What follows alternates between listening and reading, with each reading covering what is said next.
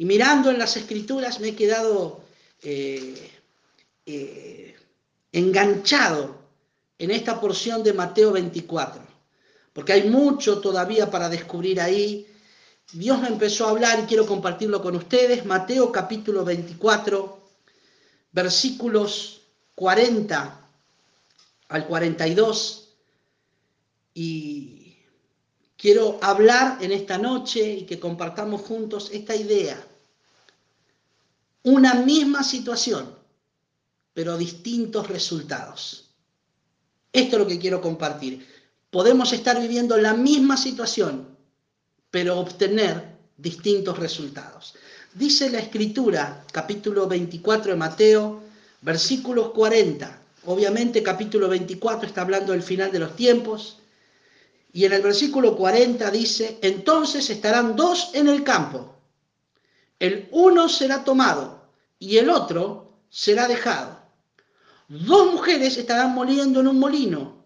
La una será tomada y la otra será dejada. Velad, pues, porque no sabéis a qué hora ha de venir vuestro Señor. Personas viviendo la misma situación. Dos hombres trabajando en el campo. Pero uno tomó decisiones en el corazón que no se visualizaban en el territorio. Parece que los dos estaban en igualdad de condiciones. Pero alguien decidió por la eternidad y alguien decidió por eh, desechar la oferta de la eternidad. Y cuando llega el final de los tiempos, aunque están viviendo la misma situación en el campo, las decisiones del corazón que tomó un hombre los llevan al cielo y la decisión que el otro hombre que estaba pegado en el campo, haciendo la misma tarea, cumpliendo la misma labor, pero que en su corazón había decidido algo distinto, eso lo lleva a un destino de, de condenación. El versículo 41 dice, dos mujeres estaban moliendo un molino, en un molino. Las dos haciendo el mismo trabajo, viviendo la misma situación, pero dentro de ellas su corazón tenía decisiones distintas. Entonces una mujer fue tomada, la otra mujer fue dejada. Y saben que empecé, hermanos, a meditar muchísimo en cuántas cosas nosotros estamos viviendo juntos, la misma situación, pero cómo las determinaciones del corazón van a dar resultados distintos cuando llegue el final, cuando se tenga que decidir sobre nuestra eternidad. Hermanos, este es un tiempo poderoso para poder aferrarse a Cristo con todo el corazón y para poder decidir hoy qué queremos hacer con nuestra vida espiritual, qué queremos hacer por nuestra eternidad.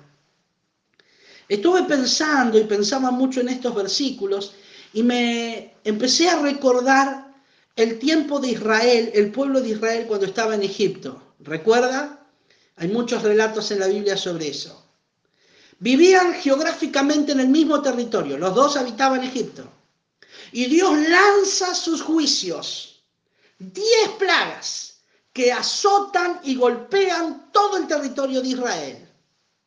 Sin embargo, cada plaga cada juicio para los egipcios era señal de destrucción, pero para los judíos cada juicio los acercaba más a su redención.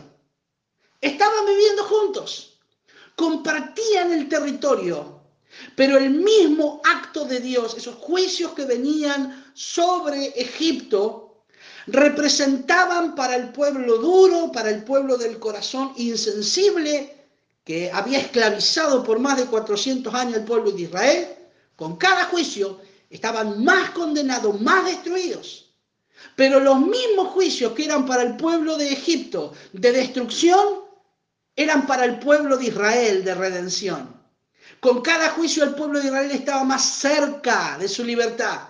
Sin embargo, con cada juicio el pueblo de Egipto estaba cada vez más condenado a ser destruido. ¿Qué es lo que nos pasa a nosotros como creyentes?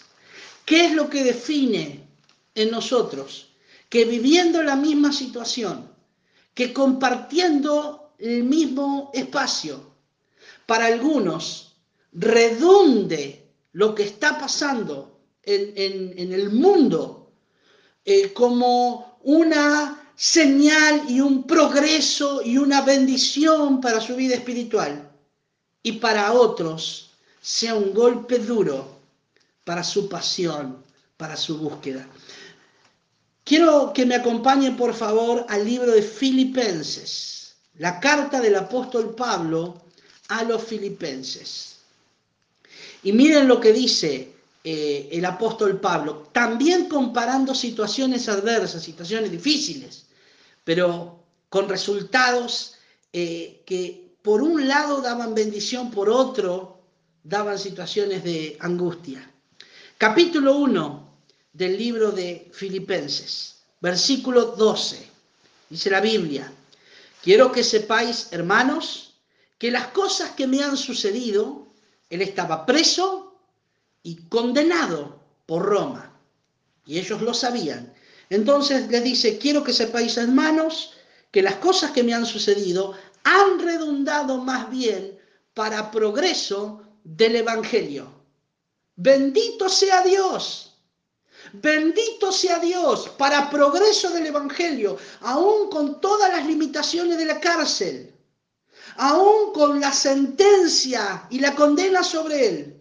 Lo único que esto había producido es que el Evangelio siga progresando de forma irrefrenable, que Dios siga creciendo en su corazón, Dios siga avanzando, el ministerio no se había detenido, la salvación seguía tocando las vidas, porque Pablo entendía que para los hijos de Dios, determinados en su corazón, todo lo que sucede los dirige a un único y solo destino, que es el de la victoria en Cristo Jesús.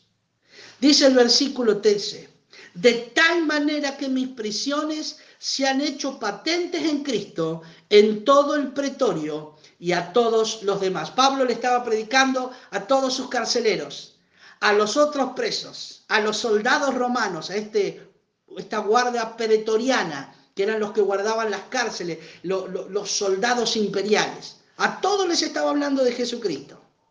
Y miren lo que dice el versículo 14. Y la mayoría de los hermanos, cobrando ánimo en el Señor, con mis prisiones, se atreven mucho más a hablar la palabra sin temor. Aleluya que en este tiempo cada uno de nosotros cobremos ánimo en el Señor y volquemos todos nuestros temores, todas nuestras dudas en Cristo para apasionarnos por la predicación. Predique la palabra, Dios puede progresar y puede haber progreso del Evangelio en el centro cristiano aquí en San Julián, aún en estos tiempos de restricción. Dice, no hay, hay, hay, se atreven a hablar más todavía porque han cobrado ánimo en el Señor. Está desanimado, está desalentado. Yo quiero animarlo porque esta situación no es para destrucción. El COVID-19, la pandemia, las restricciones al templo no son para, para, para destruirnos. Porque las mismas situaciones que para algunos como para los egipcios fueron para destrucción, para nosotros no son más que escalones para seguir progresando en la predicación y en el anhelo por servir y por apasionarnos por Jesús. Nosotros somos los que nos determinamos en el corazón y sabemos que los que aman a Dios, todas las cosas les ayudan a bien. Ahora mire lo que dice el versículo 15 en Filipenses capítulo 1. Algunos a la verdad predican a Cristo por envidia y por contienda, no, pero otros de buena voluntad. Otra vez, dos tipos de personas viviendo la misma situación. Unos predican para glorificar a Cristo, otros transmiten su envidia y la camuflan en forma de predicación. Versículo 16. Los unos anuncian a Cristo por contención, no sinceramente, pensando añadir aflicción a mis prisiones, pero los otros por amor, sabiendo que estoy puesto para la defensa del Evangelio. Dos tipos de personas, dos tipos de personas, unos viviendo este tiempo como un tiempo de, derrota, como un tiempo de desánimo. Otros cobrando fuerza, vigor en Cristo Jesús, se lanzan a servir a Dios en quizás la última oportunidad que Cristo nos está dando para ganar a nuestros amigos, a nuestros vecinos, a quienes conocemos y a quienes no conocemos para el reino de los cielos. ¿Qué determina hermanos, ¿qué determina que las situaciones que vivimos sean para progreso del Evangelio o no?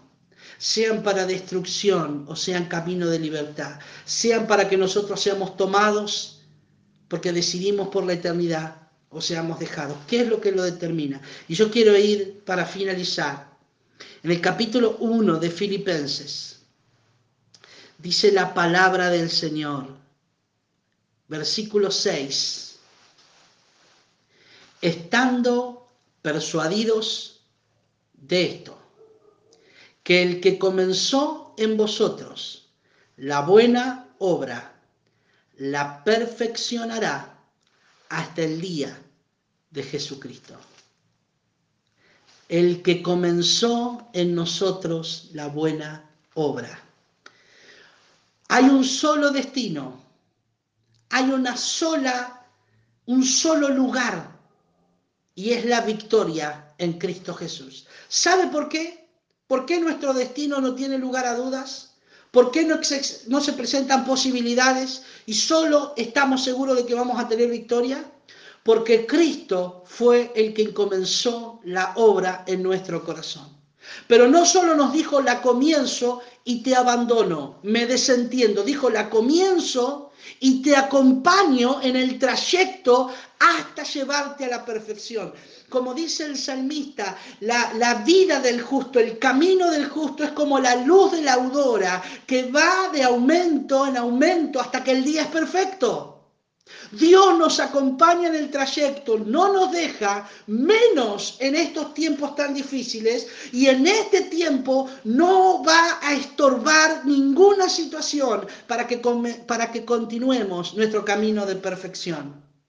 Dios ha comenzado algo grande, Dios ha comenzado algo glorioso en nuestro corazón y cada año que pasa, cada minuto que pasa, cada segundo que pasa, vamos camino a completar esa obra que Cristo comenzó. Nosotros somos y estamos determinados, definidos desde hace mucho tiempo atrás. Este COVID-19, esta enfermedad que se ha lanzado sobre el mundo, sí seguramente va a estorbar a muchos. Sí para muchos es situación de tropiezo, pero no para nosotros, porque nosotros tenemos la seguridad en nuestro corazón que aquel que comenzó la buena obra la perfeccionará hasta el día de Jesucristo. Deje terminar, déjeme terminar, mi amado hermano, con un pasaje de la Escritura más en el Evangelio según San Juan. Algo tan maravilloso, tan tremendo, que, a mí siempre me ha impactado, siempre me ha eh, fortalecido, aún en los tiempos más difíciles de mi vida, más, eh, más complejos, he vuelto a este pasaje para confirmar que mi destino tiene una sola, un solo eh, lugar, y es el que Dios preparó para mí. Primera, eh, el Evangelio según San Juan, capítulo 1, versículo 12. Mas a todos los que le recibieron, a todos los que le recibieron, a los que creen en su nombre, les dio potestad de ser hechos hijos de Dios. Usted y yo somos hijos de Dios desde el momento que invitamos a Cristo a nuestro corazón, los cuales no son engendrados de sangre, ni de voluntad de carne, ni de voluntad de varón, sino de Dios. Ni la fuerza ni la voluntad de la carne, ni la sangre, ni nada de este mundo puede cambiar nuestro destino. Porque cuando nacimos no nacimos por voluntad de hombre alguno. Nosotros no empezamos este camino porque alguien nos puso aquí.